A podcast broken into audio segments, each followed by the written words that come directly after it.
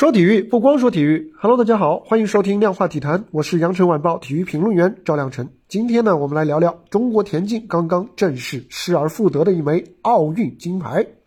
三月三十日呢，也就是今天，国际奥委会宣布啊，由于两名俄罗斯运动员因为违反了反兴奋剂条例而被取消参赛资格，国际奥委会执委会决定重新分配二零一二年伦敦奥运会部分项目的比赛奖牌，其中呢就包括二零一二。伦敦奥运会女子二十公里竞走的决赛，由于当时呢，原本的这个冠亚军这一次被取消了资格，所以呢，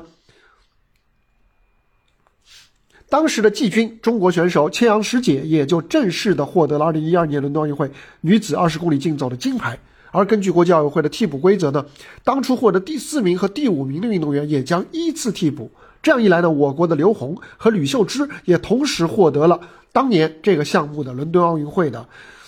银牌和铜牌，三十二岁的七阳师姐曾经代表中国参加了伦敦、里约和东京三届奥运会。七阳师姐等了十年，除了对手被发现违规的时间相对比较晚以外呢，和过去国际奥委会的仲裁流程比较慢也有关系。你看，像苏炳添和队友在东京奥运四乘一百米男子接力项目上递补铜牌就快了很多。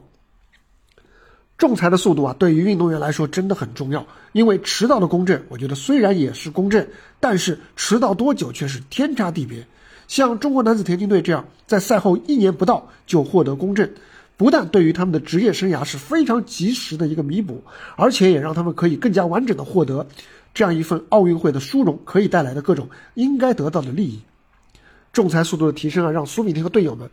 在人们对东京奥运会记忆还很鲜活的时候，就能够在官方记录的层面锁定一枚历史性的奖牌。而相比之下呢，如今千阳师姐虽然也得到了自己应得的金牌，毕竟啊，距离伦敦奥运会已经过去了十一年之久，而青海省的历史第一块奥运金牌也迟到了足足十一年。伦敦奥运会上的经历啊，让他长时间的继续坚持在一线的赛道上。和他同批的运动员，有的都已经退役了，很多都已经退役了，而有的已经当上了官员或者转到了别的赛道，而他却是始终在这个田径赛场上继续试图证明自己。这份执着啊，令人动容，也令人难过，令人心疼。如今啊，千阳世界终于得到了公正，但是这公正迟到了，而且还是对他造成了不小的损害。因为它意味着，呛世界整整少了十一年奥运冠军的身份。我们试想啊，在这十一年当中，如果他是奥运冠军的身份，那肯定可以得到更多的奖励和更多的更好的发展空间和行业地位。而且对于运动员本人来说，长期以来他很可能就把自己在伦敦无缘金牌视为是自己哎是不是发挥不好啊，是不是实力不足啊，从而被不必要的遗憾和自我怀疑困扰折磨。所以说啊，这是被偷走的十一年是毫不为过的。